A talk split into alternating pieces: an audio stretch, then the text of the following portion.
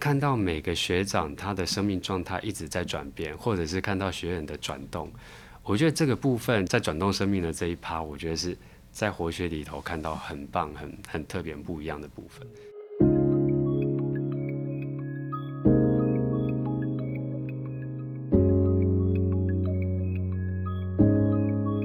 人生只有一件事，什么事呢？你的事，我的事，以及所有人的人生故事。大家好，我是小唐，大家好，我是例如，欢迎你来收听我们这一集的 Podcast 节目《人生只有一件事》。我们今天邀请的特别来宾是三达龙企业股份有限公司的总经理陈志胜，志胜学长，我们欢迎他。大家好，我是志胜，志胜，我支持你。呃，志胜想，嗯，那一场扣人心弦的。让人泪流满面的认错。我们先把所有的想象回到那一场认错的画面，超经典。对你那场对着爸爸认错，回到生活中，对父亲跟你有什么影响吗？因为那一场之后，就原本有一些比较自己会卡着的东西，或卡卡的部分会比较，就感觉有松绑了，就是反而跟父亲是变得比较自然。对，因为之前是会有一点比较。因为心里有很多的想法，或者很多的那种不愿意那种气愤啊、受害，就有一些东西卡在那里。对父亲当然还是尊重，但是就是少了以前的那种比较亲近或者什么那种感觉。对啊，那那一次认错之后，好像就是就是自己跟父亲好像两个都比较松了一点。对，有连接到了，跟父亲又重新连接。会有那一场认错，是因为。呃，志胜学长在第一阶第七期来当学长，是，然后他很认真的邀请我们的连弟学长，就是志胜爸爸来参加，对。对，然后在学长做示范的时候，志胜学长就认错，然后对爸爸认错，对啊，然后在结业的时候，嗯，我们连弟学长就。欲罢不能，就被非常的享受那样子的一个开心的时光，所以就又把我们的资深学长 Q 上去，对，再来进行了一次更彻底的、更完整的 现场认错。对对，这一趴应该是鼓励到很多人。那对于资深学长，应该也就是有很大的转变吧。很大的转变，因为完全没想到会突然被 Q 上去的。对，应该说这是你这一辈子以来第一次这样子做吗？是，就是在公开场合，尤其在课堂课堂上，就是跟父亲就是。有再一次这样的一个认错，然后这样子的连接，这样还是要请志胜学长来跟我们交代一下哦。就是在这一个部分的话，到底您之前是到底你觉得说哪些地方呃，觉得需要跟父亲做这样子一个认错的？那那缘由是什么？是呃，就大概像我父亲讲，有五六年的时间，自己是在一个很低潮的状态。嗯。然后那个状态就是在包含公司啊，或者是家庭，就很多东西就是有点了无生趣那种感觉，就就都不想管，不想理。就在那样的状态之下，其实爸爸是一直在旁边，是是一直跟着我，他其实一直陪伴，希望把我唤醒。对，但是在那个过程，就是自己在怎么样，因为人家说叫不醒装睡的人嘛，自己怎么样都不想醒嘛，我就烂。这样吗？对 你又不能咬我的，因为我算是这是爸爸的公司，然后爸爸跟伯父他们一起创的公司。那其实加入公司大概快有二十年的时间。那前面其实感觉就是十多年的时间来，就是一开始是很认真，好像无怨无无悔的付出。但到后来到了一个阶段，好像公司也算上到一个台阶，但是反而自己是进到一种迷失的那种感觉。嗯，对，就觉得说好像。没有什么价值跟意思吧，就是好像就算是生意做的再好，或者是再上去，就是对自己好像。感觉内心想要或者是追求那个渴望是搭不上的，为什么会这样？就觉得说好像要去做这个接班，好像自己是没有这个选择的感觉，因为就是不管怎么样，就一定得回来接。我毕大学毕业当完兵第二天就直接被叫回来，对，然后就一直做到现在嘛，对，所以就是在这样的状况之下，就觉得说好像包含比如说选科系也好，或者是之前想要再出国念书也好。都不是自己能够选择、能够做。那之前倒也就很甘愿一直做，但是做到像我刚刚讲的，就是突然五六年前就是一个阶段，突然觉得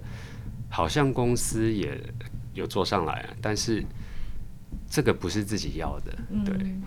然后就突然之间很很特别，就现在那种状况，对。然后因为在那个部分，其实包括中间也包含自己本来要做一些类似公司的改革啊，对。因为在这个的时候，其实，在那个状态，本来有一次跟爸爸有一个摊牌的，对，就是说类似我想要离开，对，那不然就是你放手让我做。结果我觉得爸爸那时候也很支持，就选择让我放手做。大概半年到一年不到的时间，就是公司我们公司不大那时候，然后就是五个部门的经理就是全部空降，然后在那一段时间还把妈妈请出公司，对，所以做了很大的一整波的改革，就是自己硬来就对，对，包括硬 ERP 整个硬上，然后。那过程就是其实老同事就很大的冲突，然后那时候就说那副总就是只爱新人不爱旧人这样，所以过程好像就是历时大概一年多吧，这五个经理也通通就后来就都离开了，对，但是就是上了一套新的 ERP，整个公司好像提上来。对，但是我反而在那个时候就有点陷入到一个失落，因为我发现我原本是觉得这是传统产业，我要把它带上一个台阶，呃，我有点看不惯以前的那种保守或者那种做法，但这一步好像带上来了之后，包括新的 ERP 也上了，其实是硬体的东西上了，但是我觉得反而原本。就是我们公司六十多年的那种，我觉得我们是在彰化，然后 那时候有点像台湾水牛那种精神，就是一步一脚印，而且就是那同事都是看着我长大的那种感觉，就是原本很朴实但很团团结的这种精神，我觉得突然之间它不见了，就因为在这个我整个改革的过程中，就是大家就很多的怨怼，很多的这样，对啊，所以就一一这样子，就突然之间算算好像。改革了一波，有点成绩，但是我就觉得我内心的失落感就蛮大，因为觉得原来很很好的这种企业文化或团队文化它不见了，那我怎么把它找回来？因为那时候才意识到，其实支撑自己想要去工作或支撑下去的，不不是真的好像规模或营业额到哪里，而是我是想要创办这个企业，它是本身它的向心力或凝聚，或者说它的本身企业文化上，我觉得一个修的部分，我觉得它是能够让大家凝聚在一起。嗯哼。老师说的一个企业最高的效能是用愿意去累积，而不是用业力。对，愿力跟业力不一样。愿力大家会往前走，业业力的话，大家会越走越远。是是，对。就像例如学长讲的，就是感觉那时候大家就是好像就是人还在公司，但心走了，然后是被我硬着要求，就是好像这些要这些架构，要这些怎么样新的制度。对，但这是扣不住。嗯，对。所以那一次你的挫折很大。嗯，那时候挫折很大，就自己在找，然后就变有一点陷到一个失落，但就自己是也算是自责吧，就是觉得这个东西不见了。然后一来是在找，然后二来就变说，其实慢慢就有一点不太管公司的事情，就陷入到就是初期的我爸讲的不管事的那种沉沦的阶段，就是从那个部分在开始这样。对，所以就在那边，那自己也在找，因为中间就是也有学那个佛学班嘛，嗯，那好像勉强可以让自己维持一些心理上的那种支撑。其实大概在一年多左右，我自己好像心理上调试好，我想要就是再重新回到公司，把公司再往上带一点。但那时候就是遇到弟弟的，就是那时候台湾有那个 T R F 的部分，然后就是整个那个把公司十多年的积累就一下子全部就清空，然后突然之间又面对到一个价值上的那，就觉得哎，那做企业如果是要赚钱的话，那它可以一夕之间没有，那我们要的是什么？对，所以那时候就是就心里的冲击也蛮大的。之后不久就接着又遇到太太家里的事情，就是黑天鹅事件就接二连三，对，都在那四五年的时间聚聚拢过来。接着本来岳父是那种很强强忍的那种领导的部分，就是一家之主，也因为这样就整个很快的时间，半年不到，因为出一场车祸，然后整个就半年左右的时间就变成中度以上的失智这样，然后就进进到那个养老中心。对，然后接着就是太太的大姐也整个就精神上面出了问题，所以就是接连的这种打击，就觉得让自己就是好像一再一再那个心力一直往下拉，对，然后拉的过程就是自己可能也想要找其他的方式想要去拉上来，但我发现就是自己有点陷到拉不太上来的那种状态，这样。人在顺风顺水的时候都会觉得自己天下无敌啊，那如果在诸事不顺的时候。一切都是差劲无比。嗯对我觉得那时候整个心理的投射，嗯就是很不舒服，所以就整个在工作上面就有五年的沉睡。对，啊，然后我觉得爸爸的爱真的是好伟大。他这五年里面，他其实他撑着你嘛，对不对？如果可以这样形容吗？可以这样，他当然过程也是会骂会什么，嗯，就是但是就是说我知道他是不离不弃，对，在旁边这样。是之后你就来到活血了嘛？对对对对。那所以说活血它触动你醒过来最关键的一个点有吗？嗯哼，我觉得活血是很特别，因为那时候是。就我就说，原本在那种很低落的状态，然后刚好公司遇到一个公司有史以来最大的客数，然后在那个状态之下，我就好像有点感觉，就是不得不一定要回来去去处理去接。但我觉得也反而是在这样子的状态下去接回来之后，刚处理完那个事件，然后就想说自己要好好的去修复一下，嗯，然后就知道活血的这个部分，很特别是上完活血感觉。不只是整个充满电了，就是感觉上好像是有一点把自己之前寻寻觅觅的东西，我觉得是像拼图一样有拼凑起来，就是让它变完整。嗯嗯嗯，对。那时候你还是学员学员的时候啊，你认错的对象，嗯，其中也有爸爸吗？我们有三个认错的对象，其中有一个也是爸爸吗？有。对，然后都是都是亲人，对，都是亲人，对对，所以那时候家里带给你其实是有很沉重的压力哦。是我记得那时候是跟爸爸妈妈跟太太，嗯哼哼，都有很沉重的压力。对，所以你在一阶的时候，你似乎就是有看到一个解方，嗯，因为智胜学长是很快的把一阶、二阶、三阶都上完的学长，那在二阶的时候呢？一阶有一点算是，我觉得像六想讲找到解放，然后就是心是可以感受到是平静下来。嗯，对，很多的本来很多纠结内内耗的点是比较放下来。嗯，那我觉得二阶是感觉是更深入，因为想讲就是上完会比较 会变比较安静一点嘛，比较安静。对，明见心性，静下来之后就明见心性。是是是，所以感觉是像更向内看。更向内看，对对，所以那时候看到，我觉得包含是跟妈妈，还有我觉得更更深的那二阶，我觉得跟太太的部分是有一个更深的看见，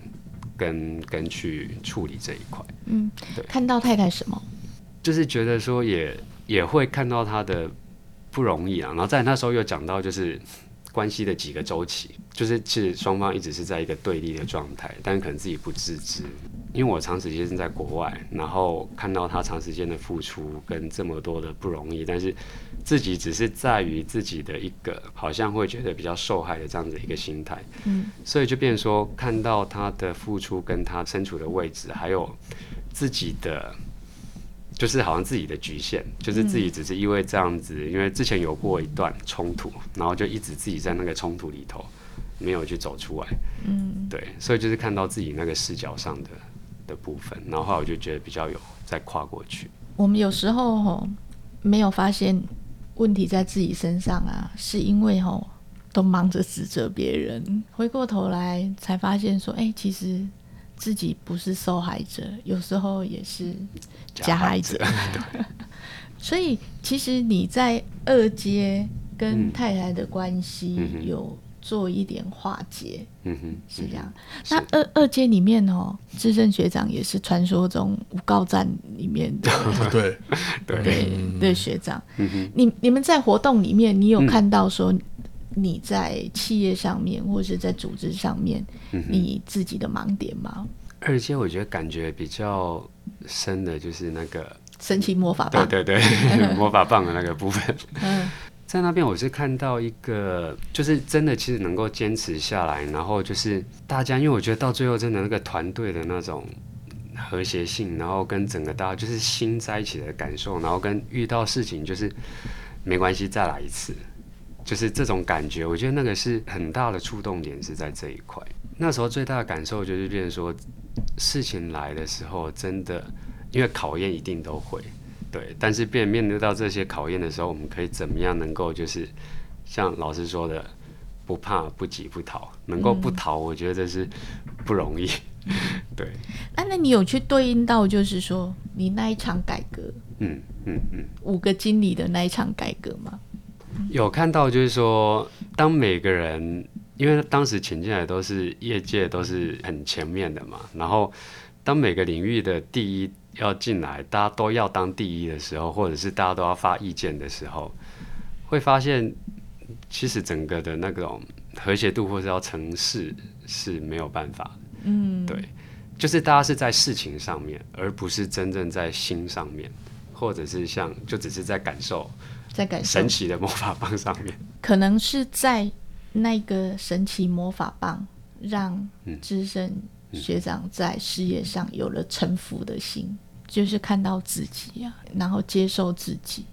以前是顺服嘛，嗯，顺服就是接受别人，爸爸怎么说我就怎么做。后来因为在二阶的魔法棒之后。嗯他看到了他自己，接受了自己，所以他就臣服了，就定下来了。到底是哪一个点触动到你，变成你愿意臣服下来了？那个点到底是哪里？在课程中的哪一个环节，或者是说你课程之后回去的哪一个环节，让你愿意开始从一个我就烂，然后变成那个开始就真的好好的做事情？那爸爸也看到你的转变，很开心，然后愿意来上课。那个点到底是哪一个？嗯哪一个关键？我觉得感觉上它是一点一点的积累，然后到最后我有一个感觉是在三阶的时候整个爆出来。嗯，那三阶哪一个？是因为我我觉得那个过程是有点像，因为像一阶像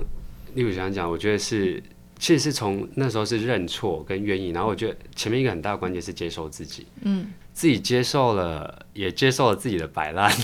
也接受自己的沉沦，然后就是感觉接受了之后，好像其实心里的自责。比较有放下来，然后笃定了对对，所以这他自责掉放下，然后比较笃定之后，因为认错，然后因为接受，所以我觉得后面的愿意就比较有生出来。对，所以我觉得一阶很大的收获是在这边。然后我觉得很多事情是好像感觉就是自己接受了，先接受了自己，然后新事情接受了之后，也愿意了，好像是后面就好走了。嗯，就有力量了，就有力量。所以我觉得一阶是这样，那二阶就变成有。这方面的，其实我觉得就是这方面的心，其实纠结少了之后，二阶再更深进去，包括刚刚六翔讲的城府，真的就是很多事情，包括刚讲就是过去的考验，他一再来一再来的时候，自己会去连接到这一趴。嗯，对，那真的，一再来的时候，我们没有办法做，就是。有时候我们做再多，我们都试图要去改变、去控制，但再多好像也处理不到位的时候，就是那个中间的转变，城府我觉得是在这个过程中出来的。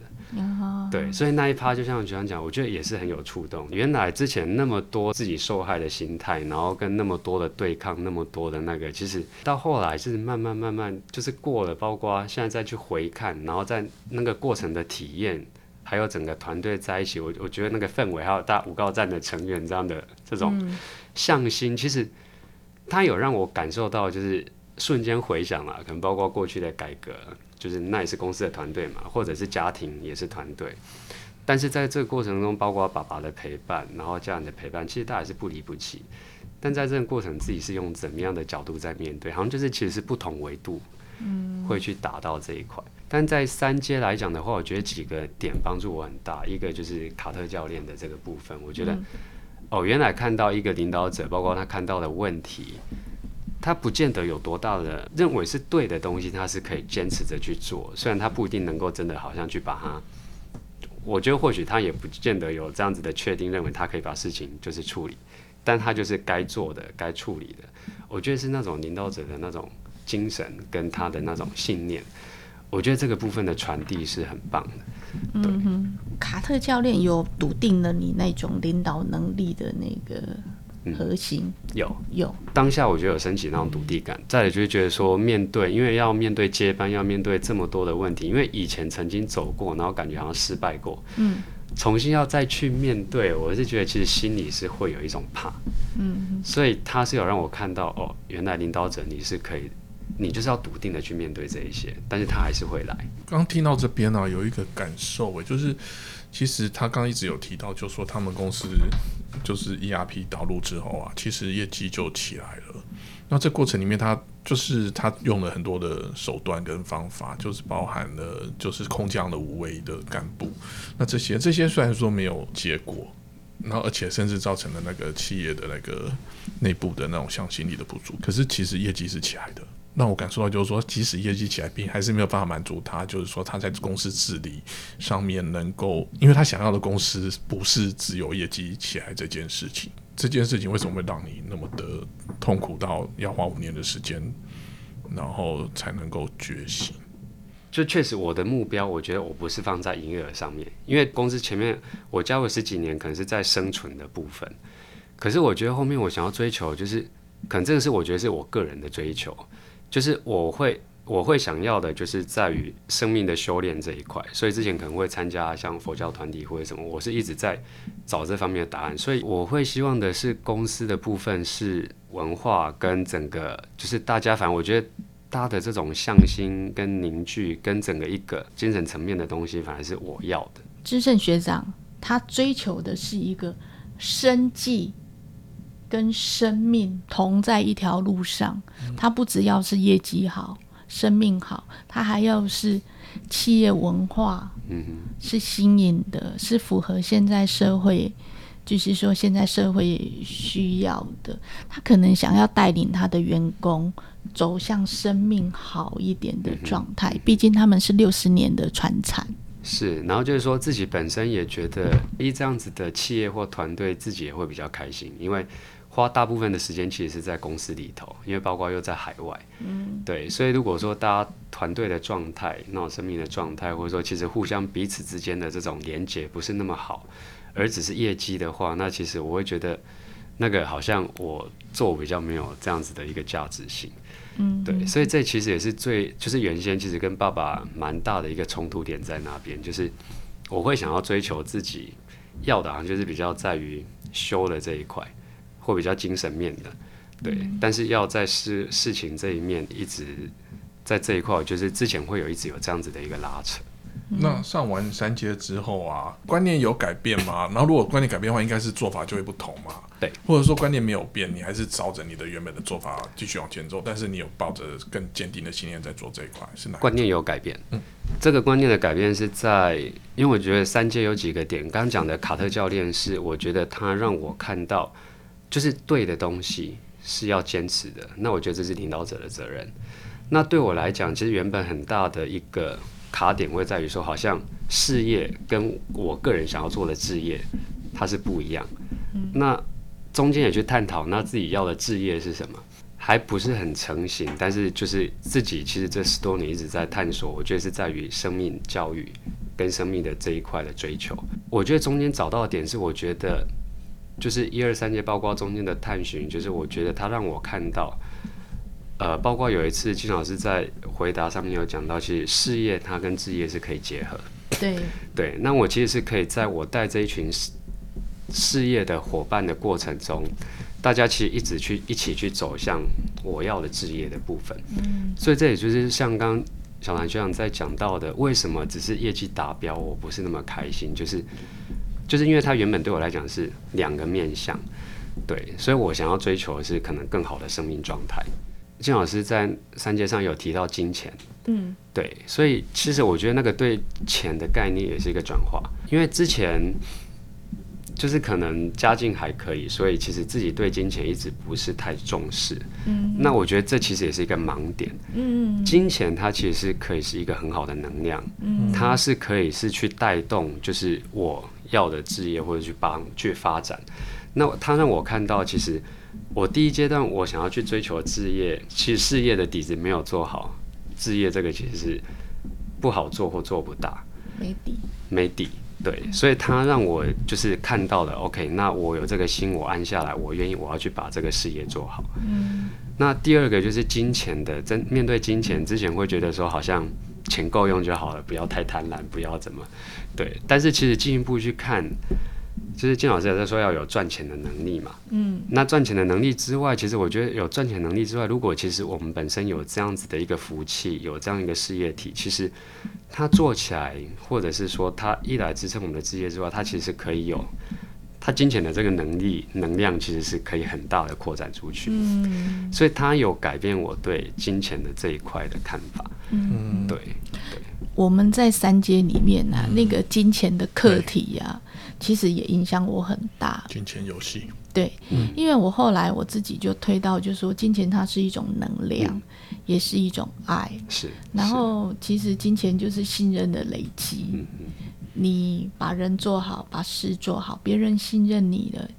金钱就自然就会来了。嗯对，所以也不用让金钱活得比你还大。对对，其实那那那个也是很深刻的一个课题哈。对呀，所以三阶真的是 很重要。嗯，对，我们都好幸运，都可以走到哪里。是，所以因为三阶发现事业跟置业可以结合在一起，那还有在于就是金钱观念的这样子的一个重新的理解，嗯，跟认识之后，嗯，然后就整个人就位移了。对，就位移，生命就位移了。老师说的嘛，会不得不就是因为没有甘愿受，欢喜做，嗯，对，就会不得不。啊，当你臣服之后，就欢喜做，甘愿受，嗯，就没有不得不，就解了。是，对对，那是在三阶里面，那方方面面我们去看到的。我记得有一次在分享会里面啊，资深学长有跟老师提了一个问题，然后你说忙到心力交瘁的时候，嗯嗯，怎样不逃？是我我那一次就是有发问，但其实没有。金老师刚好没有办法，就是我我是最后一个，嗯，对。但是我觉得老师在前面的回答有回答到我的问题，嗯。后面就是说，虽然说重新回来想要做，但是做到就是其实各方面的压力，还是重新再回来的时候，确实那个能量跟那个点好像不是那么足，嗯。金老师有讲到，他说就是苦到极致也不逃，嗯。对我觉得这个有回到我的点，老师当时是讲说，就是要把自己当成一个完整的人。去关照自己，然后去看到，因为有时候我们会使用就是就是比较权力的路线，然后在这个背后，就是我们的恐惧是什么？就是在那个当下，我们就是说，如果是能够再多跟恐惧相处，然后去面对它，去看看清它，多一些觉察，嗯，然后我觉得这个重重点还是要跟回到跟自己在一起的状态，检查自己的起心动念，对对，嗯，是是。对呀，所以其实我们每次在分享会上面呢，老师的回答有时候都是礼物。对，真的好深刻。嗯嗯嗯，对呀，嗯，都很棒，会就是自己当下感觉需要的那个养分，这样。是是，对。我们可以来聊一下，说你最近啊有什么发现，还有你生命的功课吗？最近有点把自己的事情其实是安排的比较多，像比如说最近很多活动，或者说自己想要一些学习。对，然后但是就是太太可能也会很很大的意见这样，对，但就是说，哎，我觉得现在面对到这些发生的时候，自己的心好像是可以比较稳下来，就觉得说，那对于什么是比较自己比较想要或者是比较重要，这个我觉得有比较安利下来。我们二阶三期刚当完学长，是学长，你总共做了几次学长？哦，两次，两次学长。我们可以分享一下你在二阶三期当学长的心得，是，还有感想，还有这一这一期带给你有什么收获？这次我觉得很幸运，是 算是带到天团嘛，跟阿妮塔学长一起，然后。对，我觉得是很棒的收获，就是他其实，在各自的领域上面，我觉得都有很很棒的一个表现。但是大家同时都还是很愿意再回来，就是说，在于自己的修炼上面，或者说在做一些成长上的学习。之前我觉得当一阶学长有点不太一样，是二阶学长大家是主动自己在找问题。嗯，对，就是说，其实大家自己都是有自己内心中都会有一些可能一些问题跟自己要找的东西。嗯，对，那我觉得他们。在打的过程中，我觉得就是好像自己其实不用花 太多的力气，但是这个过程中大家互相的陪伴跟成长跟获得的那种能量跟位移的那种程度，我觉得是大的。是很大的，是很大的。所以，其实二阶因为大家都比较笃定在修的这条路上走嘛，所以在当陪伴学长当中，就会得到更多的收获。是，然后大家的磁场也会更相应，就觉得很棒。因为包括大家其实，在会后，就是大家都还会在聚会啊。嗯，对对，那都还有生命的课题互相在研究，对，就变成生命的好朋友。嗯哼嗯哼，所以智仁学长超幸运的。对啊，对，看到高赞的群主啊，对啊，对，然后当学长也是在天团。是，如果说持续从一阶到二阶之后，会有更深的看到了。会，嗯，对，我觉得是往更更往内走。嗯，而且我觉得二阶上完，大家的真的同学的感情都超好。嗯我我其实还想要问一题啦，就是说父母亲啊，他都很希望小孩子生活顺遂，人生顺遂啊，然后也不希望自己的苦复制到小孩子的身上。如果说这样子的期许啊，嗯。因为你现在也是对人家的爸爸，你你觉得说这样的期许在小孩子身上啊，会不会有压力？因为其实你身上背负了很多期许嘛。是是，对。那你对这个的看法？对，我觉得那个压力是会是很大。所以我之前本来也有朋友问我说，会不会让自己的小孩就是再回来接班？很好玩，就是之前我很笃定的回答。不会让他回来接班，因为我觉得这个太苦了，而且现在年轻人他可能穿产不一定适合这样。嗯，但是我觉得反而是上完课之后，我觉得会有一点不一样的感觉，就是我会觉得说，那就是还是看他的意愿，但是有可能我会做一些引导。我之前不会有这样的想法，但是现在我会觉得说是可以做一些引导，嗯，但这个引导是在于说基于自己可能对自己孩子的认识，然后再就像我刚刚讲，其实如果有这样子的事业跟平台，或者是其实你把金钱的看法去做一些调整，那你可以得到这些能量、这些礼物，那其实你可以去在这个基础上做一些什么。如果小孩子是愿意的话。那我觉得那对他也是很棒的礼物，何乐不为？对对对对，嗯。但如果说他真的个性，或者说他直接就给我 say no，那就 那就 OK，嗯，对，就尊重他的看法。对呀，这个就是二代才有的心得。就自己吃过的苦，就希望下一代 能够跳掉，对，不要踩这个大坑。对。好，那我们最后一个问题哦，就是因为。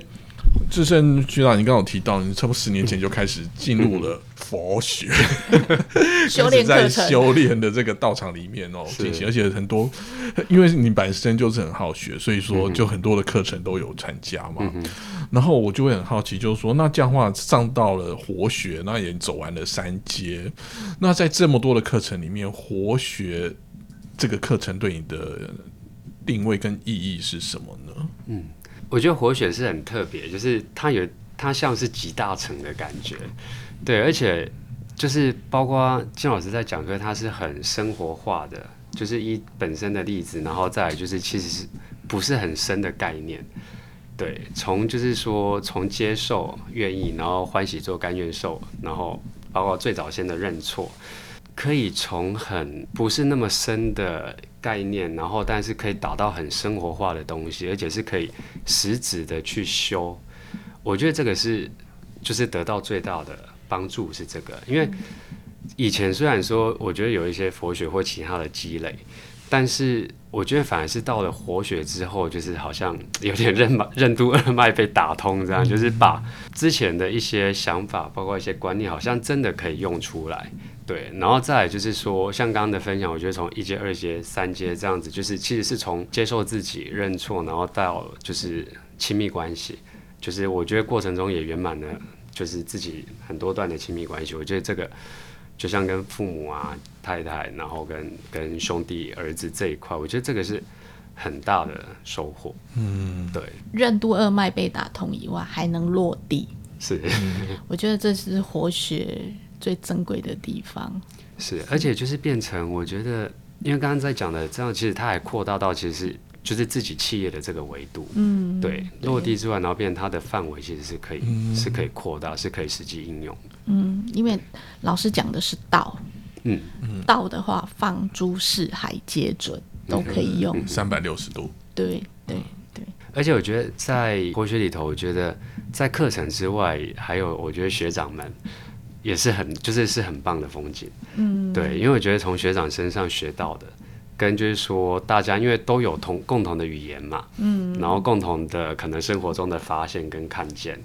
对，所以我觉得不管是我我们的线上返校日，或者是我觉得包含自工训，还有在回去当自工的过程，其实我觉得看到每个学长他的生命状态一直在转变，或者是看到学员的转动，